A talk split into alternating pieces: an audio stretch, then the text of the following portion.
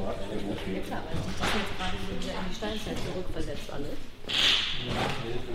Schönen guten Tag, willkommen bei Puls 7. Also Pro 7 Sat 1, Puls 4. Wer ist, wer ist denn da? Du sagst was, oder? Achso. Oder sag ich was? So, wir sind jetzt in Wien bei. Ist das jetzt Puls 4 oder ist das noch. Das ist Pro groß? 7 Sat 1 Puls 4 und ATV. ATV ist vergleichsweise das, was Sat 1 ist bei uns? Oder? Sat 1 haben wir auch. Ach, habt Sagt ihr auch? bei uns ja genau. Also wir haben neun Kanäle und machen aber österreichisches Programm auf zwei Vollprogrammen. Das Mhm. ist Puls 4, das ist ein 24 Stunden österreichischer Sender und ATV. Mhm. Das seit kurzem zu uns gehört. Und dann haben wir Fenster, also wir machen die Nachrichten für Pro7, Sat1 und Kabel 1 Doku. Mhm. Das ist immer, wenn dort deutsche Nachrichten laufen, machen wir österreichische Nachrichten und sonst ist es Pro7 Programm einfach oder Sat1 Programm. Also, du bist das Ja. Nachrichtengesicht von Puls 4, kann man sagen? Nein, die Nachrichtengesichter sind andere, aber ich bin die Nachrichtenchefin sozusagen. Also ich bin zuständig für den ganzen Public Value Bereich, also alles, was Information ist, was äh, Dokumentationen sind, ähm, Diskussionen, Wahlformate. Bin Aber ich aber zuständig, aber, im moderieren, ja, ich moderiere Diskussionssendungen. Ja. So, jetzt sind wir in einem deiner Studios. Das ist unser großes Studio.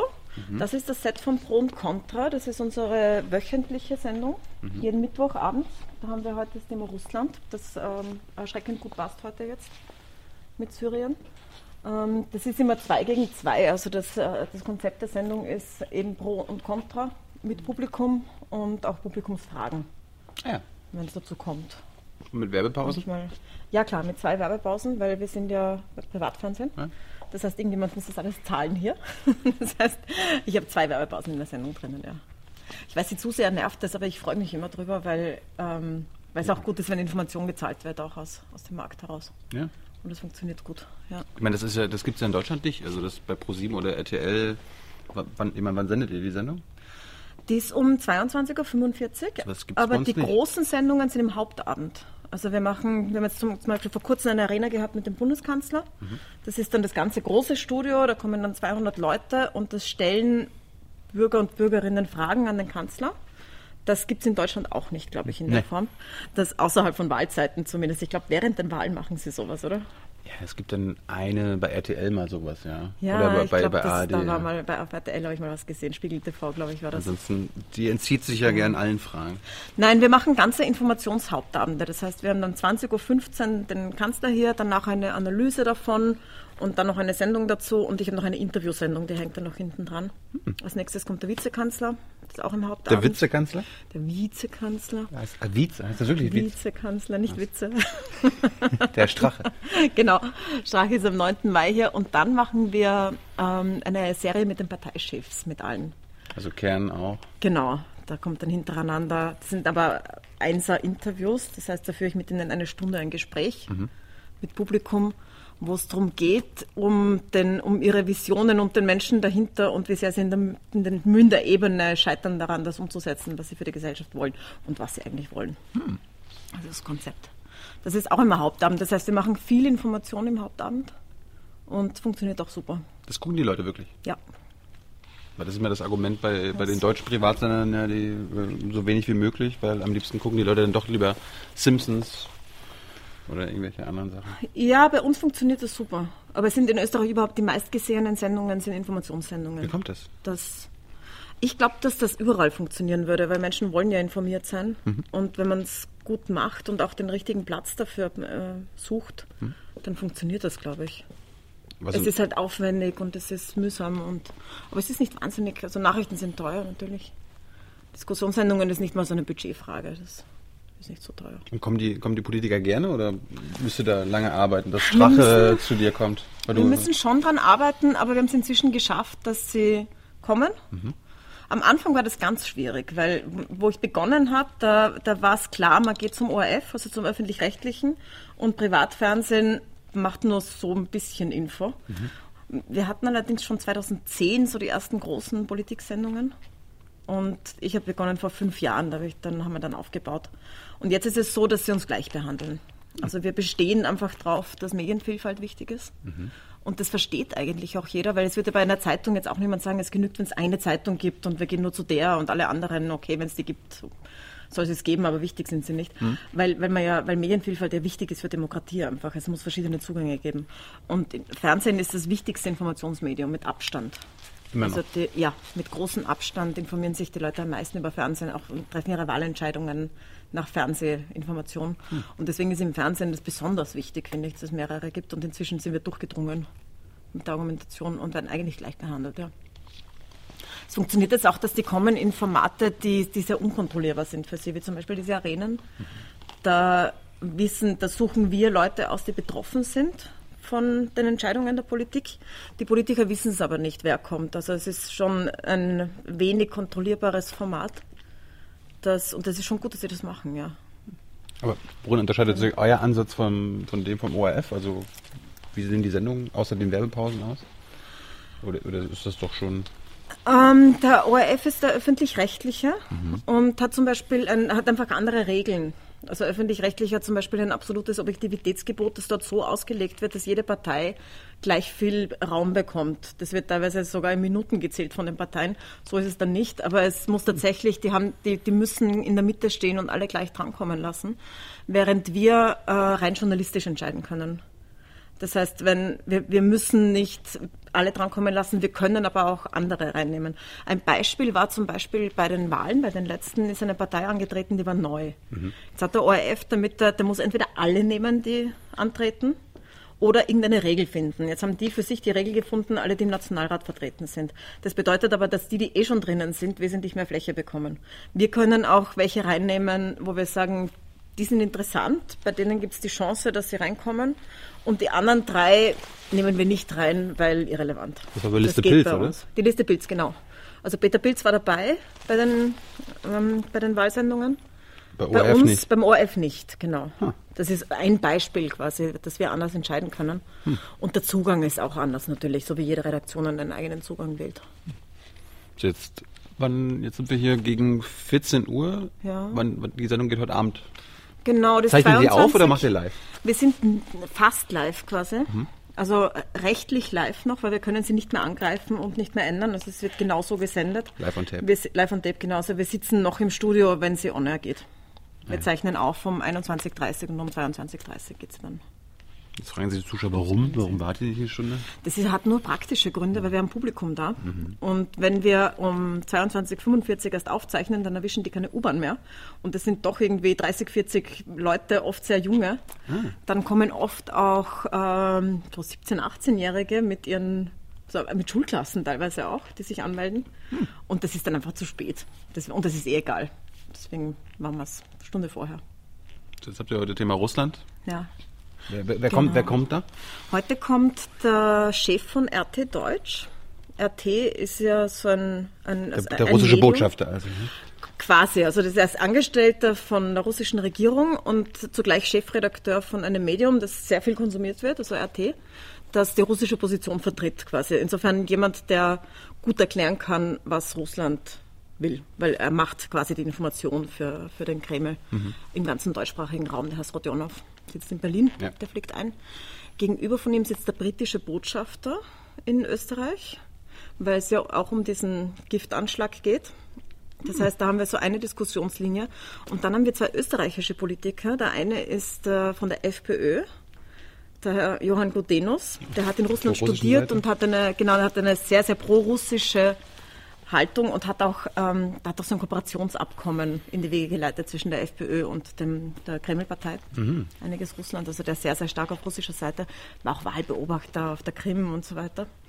Und gegenüber der Michel Raimond, das von den Grünen, und der hat ein Buch geschrieben, Putins rechte Freunde, mhm. über die Beziehungen zwischen Putin und rechten Parteien in, in Europa mhm. und greift darin sehr stark Putinus an. Also wir haben so zwei Diskussionslinien. Die eine ist die internationale mit Großbritannien und Russland und die andere ist die österreichische, weil die österreichische Position sehr eine Mitteposition ist. Hm. Ja. Das ist, du bist die einzige Frau heute. Ich bin heute die einzige Frau. Das passiert selten bei uns. Wir manchmal auch nur Frauen, das passiert auch manchmal. Wir, wir schauen normalerweise darauf, dass wir nicht nur Männer haben, aber wir entscheiden dann doch nach den Positionen. Mhm. Und heute sind die Positionen so gut besetzt, dass ich so lassen will. Also ich will jetzt niemanden zusätzlich reinnehmen, das haben wir überlegt, ob wir zusätzlich eine Expertin dazusetzen.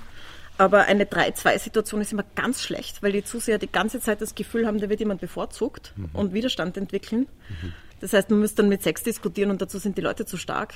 Und die Personen, die da sind, sind die richtigen heute. Also da gehe ich manchmal drüber über meine, meine eigene Regel, keine All-Mail-Panels zu moderieren. Und, und äh, läuft die Diskussion eigentlich hier über den Fall Skripal anders als zum Beispiel in Deutschland? Deutschland war die, Ja, Bundes völlig anders, die Bundesregierung anders. war ja gleich so, ja, ja, wir sind dabei. Ja, nein, nein, ja, völlig anders. Nein, Österreich ist, ist neutral, hat immer gute Beziehungen zu Russland gehabt auch. Und ist außerdem UNO-Sitz. Das heißt, es sind sehr, sehr viele Diplomaten hier. UNO-Sitz, OSZE-Sitz, OECD ist hier. Und das macht schon mal viel schwieriger, einfach Diplomaten auszuweisen, weil, weil wen weist man dann aus und wen nicht und so weiter. Und es hat auch die ganze Zeit über, Österreich hat mitgemacht bei den Sanktionen, aber zähneknirschend. Also es war schon immer so, dass alle gesagt haben, warum mischen wir uns überhaupt da ein? Wir sind neutral, wir stehen in der Mitte. Und das ist jetzt auch die Linie der Regierung. Also ganz, ganz anders als Deutschland, aber Deutschland ist ein NATO-Land und Österreich nicht. Das macht einen großen Unterschied. Gibt es eigentlich politische Forderungen in Österreich, in die NATO zu gehen? Nein. Nee. Nein. also keine nein, nein, das fordert niemand ernsthaft. Nein. Es ist schon die Frage, ob man bei europäischen Verteidigungsstrategien mitmacht, eine sehr stark diskutierte. Da ist man eher dabei.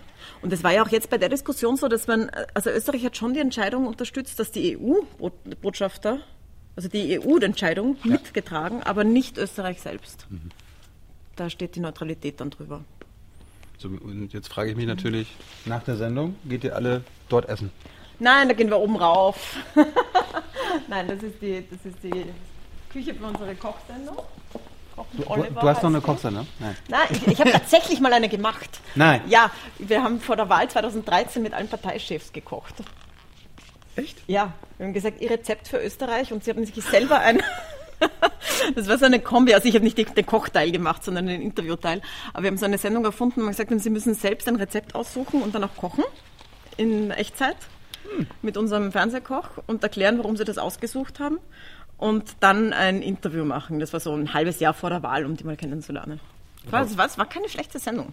Das ist eine Idee für Deutschland. Ja, das war ganz gut. Es ist nämlich fernsehtechnisch gut, weil es stehen nämlich, man steht in der Küche mit Blick zur Kamera, da gibt es eigentlich nur zwei Situationen, im Auto und in der Küche. Und tatsächlich hat der ORF dann eine Sendung gemacht, wo sie im Auto sitzen. Aber damals war noch Kurz und Kehr noch nicht dabei. Oder? Nein, die waren beide noch Aber nicht. Strache? Das war noch, äh, Strache, war, Strache ist immer schon da quasi, ja. Der schon lange. Weißt du noch, was Strache, Strache gekocht hat? Strache hat Wiener Schnitzel vom Schwein gekocht, natürlich, Also Schnitzel Wiener Art. glaube ich. Auf jeden Fall Schweins, auf jeden Fall war es Schweinefleisch. Ja. Die Eva Klawischnik von den Grünen hat Spinat gekocht. Bio-Spinat selbst passiert. Na klar.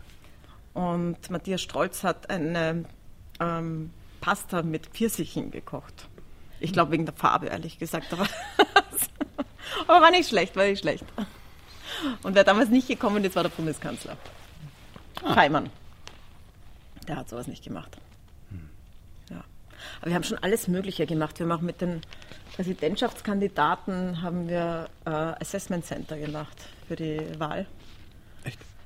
und haben sie in drei Situationen gebracht, in die sie als Präsident sein könnten, um zu sehen, wie sie reagieren darin. Das war auch hier. Das war unter anderem eine spontane Rede vor einer Gruppe, die man vorher nicht kennt. Das heißt, wir haben zum Beispiel für den konservativen Kandidaten eine Gruppe äh, gewerkschaftlich organisierter Lehrlinge eingeladen und hat dann spontan eine Minute sprechen müssen zu ihnen und Fragen beantworten. Und wir hatten auch so ein Staatsdinner aufgebaut. Also Ich zum Beispiel mit dem Vertreter der, der tibetanischen Gesellschaft, um zu sehen, wie, wie macht man das jetzt, weil diplomatisch schwierig mit China. Ja. Ja, solche Dinge. Ihr seid viel experimentierfreudiger als, als wir in Deutschland. Ja, weil wir können halt, ja. Wir machen, wir machen fast jede blöde Idee, proben wir on air. Ja. Ja, aber, aber, äh, hast, du, hast du einfach, äh, kannst du einfach dann zu deinem Chef sagen, ich habe die Idee, wir machen das so, wir machen das so? ja, genau. Oder lässt du dich inspirieren und siehst irgendwie in Amerika eine Sendung? Ich schaue ganz viele Dinge an, genau, aber, aber wir haben schon viel selber erfunden auch, ja. Also die Assessment Center zum Beispiel, das war so eine Situation, wo wir uns gedacht haben, man muss erst mal erklären, was macht der Bundespräsident überhaupt? Welche, in welche Situationen kommt er überhaupt? Dann haben wir ewig gesprochen mit dem Protokollchef in der Hofburg, Ja. der uns eben erklärt hat, was macht er den ganzen Tag und halt die Situationen raus, versucht rauszuholen, die wichtig sind. Aber das war jetzt auch neu, oder? Weil der Bundespräsident wurde zum ersten Mal vom Volk gewählt, oder? Nein, immer schon. Immer schon? Nein, nur bei euch wird er nicht vom Volk gewählt, bei uns wird er vom Achso, Volk ich, gewählt. ich dachte, das war irgendwie eine Nein, das Neuerung. ist, in, okay. das ist immer so. Ah. Nein, eurer wird ja nicht vom Volk Nö. gewählt, aber unsere schon. Ich habe ihn gewählt, aber die anderen nicht. Ich habe ihn noch nicht gewählt. Ich habe ihm, ich, ich hab ihm nicht meine Stimme gegeben. Ich war dabei, aber ich habe ihm nicht meine Stimme gegeben. Nein, es ist cool, wenn man eine Geschäftsführung, die sehr, sehr hinter Info steht. Also der Geschäftsführer, Markus Breitenecker, weil sonst gäbe es das auch gar nicht, weil der Konzern an sich, ProSieben, macht ja keine Info. Aber hier machen wir richtig viel Info. Und der Vorteil ist eben, dass wir, also wir wir können das selbst entscheiden, ja. Wir haben heute zum Beispiel gerade entschieden, was wir im Sommer machen mit Pro und Contra, weil im Sommer ist Politik schwierig, weil das sind alle auf Urlaub. Und wir haben jetzt beschlossen, wir machen eine, eine, eine Sex-Serie, so Diskussionen über, über Sexualität. Und Warum? weil wir draufgekommen sind, dass es wahnsinnig viel Müll gibt und irrsinnig wenig Aufklärung. Es ist, wir haben ein paar so Studien aufgesehen, über, angesehen über Jugendliche und Sexualität.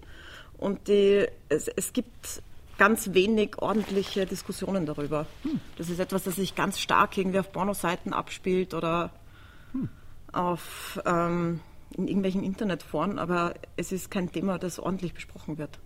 Und es sind ganz viele Themen, die, die wirklich Diskussionen sind, also Prostitution zum Beispiel oder Pornos oder. Und, du, du hast ja. gerade gesagt, mehrere Sendungen, nicht alles in einer Sendung. Also, Nein, wir machen eine Serie. Ja, wir, haben, wir haben zum Beispiel letztes Mal haben wir im Sommer eine Verschwörungstheorien-Serie gemacht. Da haben wir die sechs beliebtesten Verschwörungstheorien diskutiert. Echt? Genau, jetzt heuer haben wir überlegt, ob wir eine Esoterik-Serie machen, aber jetzt haben wir uns für sechs entschieden. Ja. Was waren so die Verschwörungstheorien in Österreich? Also sind das die üblichen Wir Verdächtigen mit Mondlandung? Die üblichen Verdächtigen, na, Mondlandung haben wir nicht reingenommen, die ist schon so klassisch. Ja, gut. Nein, Chemtrails hatten wir drinnen. Mit einem, in dem Fall auch wirklich mit jemandem, das verteidigt hat. Es war ganz gar nichts, es war keine leichte Serie, weil du willst ja dann auch jemanden, der eine gefährliche Verschwörungstheorie verbreitet, nicht ins Fernsehen setzen, gleichwertig mit denen, die dagegen sind. Aber teilweise haben wir es dann schon gemacht, weil wir gedacht haben, das schaffen die zu sehr. Chemtrails zum Beispiel. Dann hatten wir das- das Pendant zu den Reichsbürgern, also diese Staatsverweigerer. Die gibt es ja auch. Ja, so ähnlich, ja genau. Bei uns heißen die Freemen. Aber Und sagen die, dass Österreich ja zum Deutschen Reich gehört? nein, die sagen, dass, man, dass der Staat nicht existiert. Dass es Österreich nicht gibt quasi und dass es keine. Es ist ein bisschen ähnlich von der Diskussion. Also es- diese ganze Deutschland-Sache ist natürlich nicht dabei, aber der Staatsverweigerer halt. Dann hatten wir eine 9-11-Sendung. Solche Dinge, genau. Also ja, also wir, wir können echt machen, was wir gerade wichtig finden. Ja. Und dort sind die News an dem Tisch. Und in der Mitte vor der großen Wall mache ich die Interviewsendung.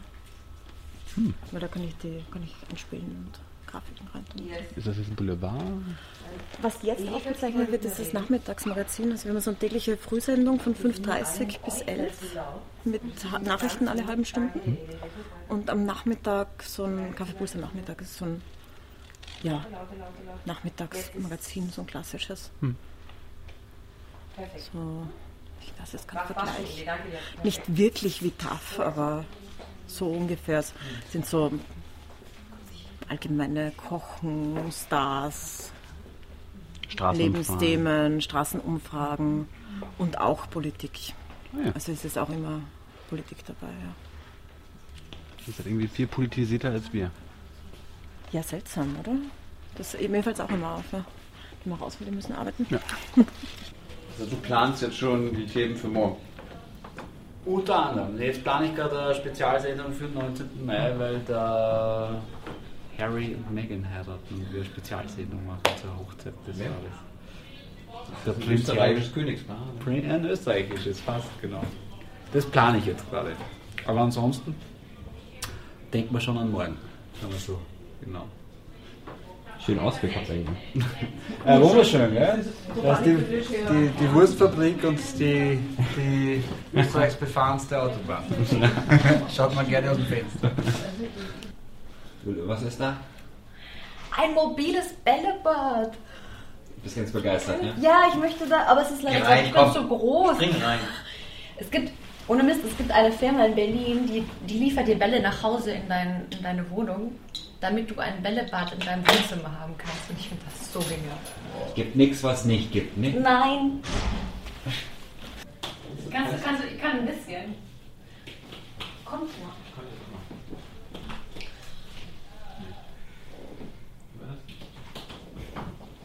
Ich wollte mal ganz kurz fragen, ähm, ihr habt ja schon ein bisschen länger Erfahrung mit ähm, Rechtspopulisten, Rechtsextremen im Parlament, in der Regierung. Wir sind ja jetzt erst seit drei, vier Jahren mit der AfD vertraut. Was glaubst du, was wir, wir deutschen Medien mit dem im Umgang mit diesen Parteien lernen müssen? Wenn ich jetzt nach Berlin schaue und die Diskussionen mir ansehe, dann kommt mir das vor wie so ein Flashback in die 80er, 90er Jahre in Österreich. Weil da gab es auch diese Diskussionen, als Haider aufgekommen ist ähm, und die FPÖ es sehr stark gemacht hat. Da gab es ganz ähnliche Diskussionen. Und die Diskussion ist ja jetzt, soll man die überhaupt einladen oder soll man überhaupt mit denen sprechen? Diese Diskussion wird geführt. Was ähm, eine, ein bisschen eine absurde Diskussion ist, finde ich, bei einer Partei, die offensichtlich gewählt wurde und die im Bundestag vertreten ist. Jetzt kann man sagen, man zieht gewisse Grenzen, also man hat einen antifaschistischen Konsens in der Gesellschaft und es gibt Grenzen, aber man kann nicht eine, eine Partei ausschließen, die im Bundestag sitzt, aus dem demokratischen Diskurs quasi. Das heißt, es, es gibt sicher viele in Deutschland, die einfach wollen, dass sie verschwinden, aber das ist nicht so wie bei Kindern, die dann denken, wenn sie sich die Ohren zuhalten und die Augen zuhalten, dann ist das weg.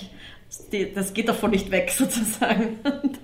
Und die verschwinden auch nicht, wenn man sie nicht in Talkshows einlädt. Also das ist so, so ein naiver Zugang irgendwie. Und was noch dazu kommt, ist, dass es genau auf diese Opfererzählung der AfD einzahlt, weil die AfD positioniert sich ja als Anti-Establishment und nimmt die, die Medien als Feindbild, mhm. weil man auch so Worte wie Systempresse verwendet.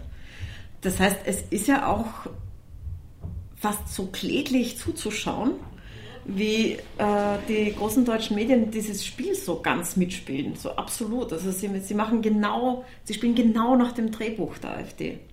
In Österreich war es so, dass in den 90er Jahren, ähm, als, als die, die FPÖ richtig groß geworden ist, gab so zwei Arten von Umgang. Die eine ist gewesen, immer zu zeigen, wie böse die sind und, und alle Einzelfälle aufzuzählen, was wichtig ist, aber halt sehr, sehr eingeschränkt war.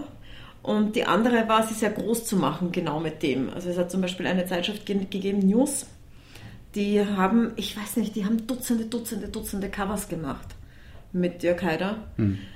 Zwar immer mit, dem, mit, der, mit einer negativen Schlagzeile behaftet, aber genau einzahlend auf seine Geschichte und ihn dadurch auch sehr groß gemacht.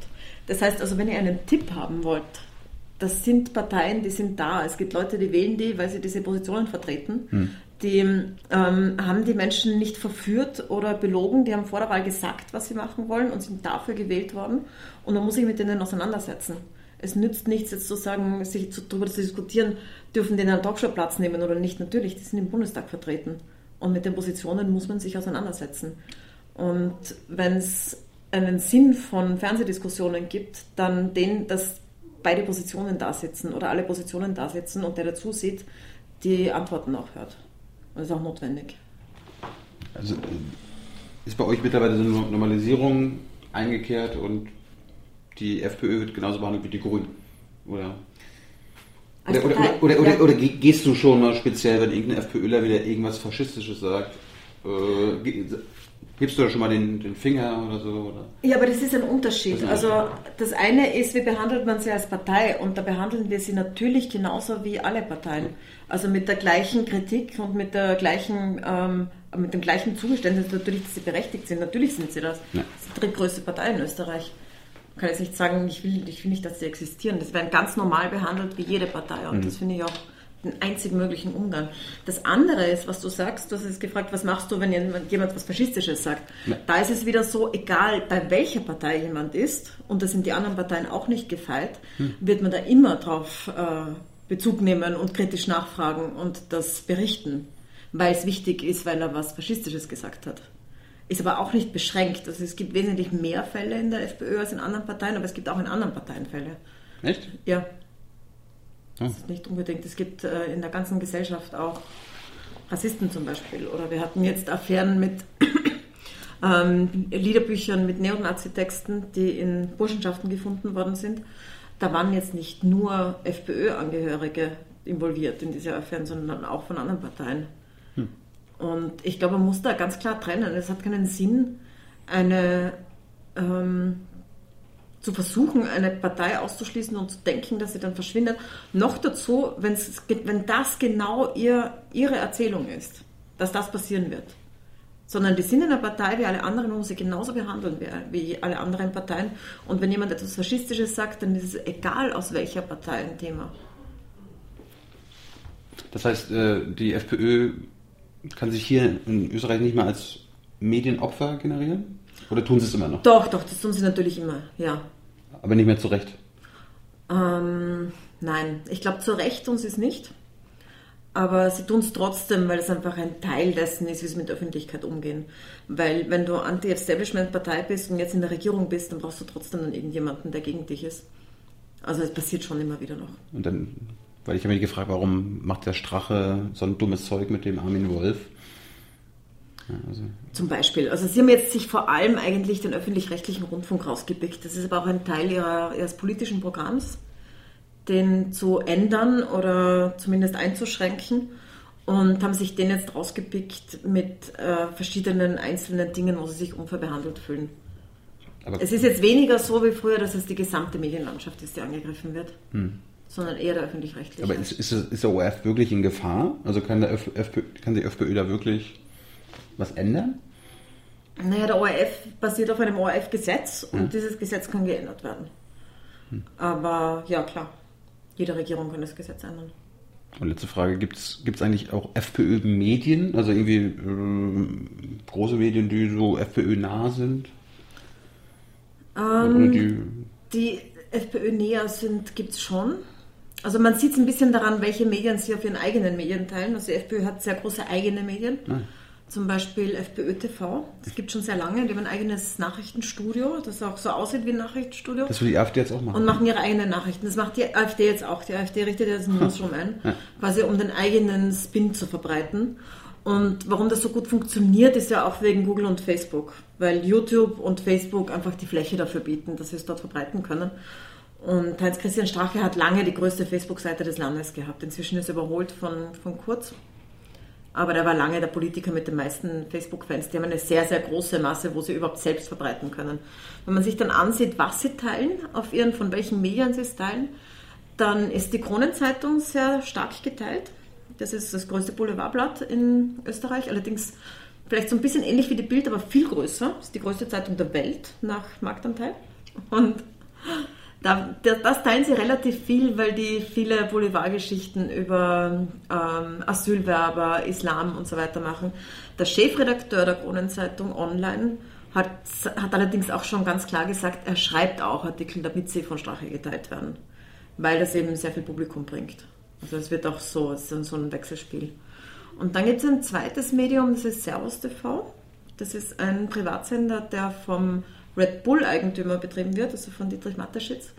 Dort der Chefredakteur äh, heißt Wegscheider, der hat so eine Kolumne und das teilen sie auch sehr gerne. Also der ist auch sehr, sehr stärker auf der FPÖ-Seite als andere, zumindest in seinen Meinungsstücken. Gibt es irgendwie SPÖ-Medien oder ÖVP-Medien? Also es wird, in Deutschland hört man, der ORF ist SPÖ-nah, kann man das sagen? Naja, der ORF ist öffentlich-rechtlich ja. und dadurch von der Politik zumindest mitbestimmt. Das heißt also, da gibt es einen Stiftungsrat, das ist das oberste Leitungsgremium, das wird von den Regierungsparteien bestimmt. Und das war ähm, in, das, äh, bis jetzt war die SPÖ Kanzlerpartei relativ lange, zwölf ja. Jahre jetzt ja. oder elf Jahre. Und deswegen ist natürlich, die Leitungsgremien sind zumindest stark bestimmt von der SPÖ gewesen die letzten Jahre. Allerdings die Redaktionen sind sehr, sehr unabhängig.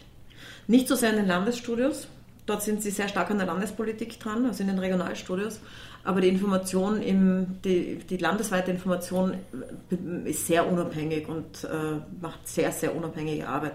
Insgesamt der ORF wird halt jetzt nach der nächsten Änderung stark ÖVP bestimmt sein zum Beispiel. Hm. Weil jetzt wird, jetzt wird ausgetauscht.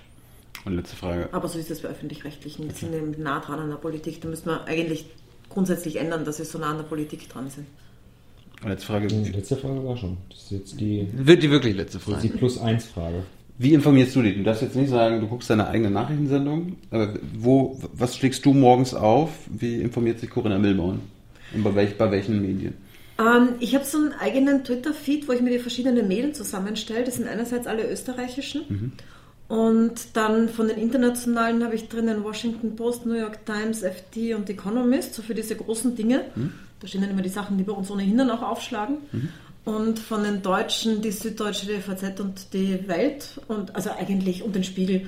Also so das, was man ohnehin, was ohnehin jeder liest, das ist jetzt nichts Außergewöhnliches. Und dann versuche ich einzelnen Personen auch zu folgen. Das heißt, ich schaue mir also die Online-Seiten dieser ganzen Medien durch in der Früh und schaue, was einzelne Journalisten machen. Also zum Beispiel für Syrien ist Jenan Musa einer, der ich sehr stark folge, mhm. die immer sehr, sehr gute Geschichten hat. Oder also für verschiedene Regionen der Welt quasi. Oder für, für einzelne Themen. Cool. Corinna, Dankeschön. I know a lot of people want to send blankets or water. Just send your cash. Money, money, I want more money. I want I don't even know why.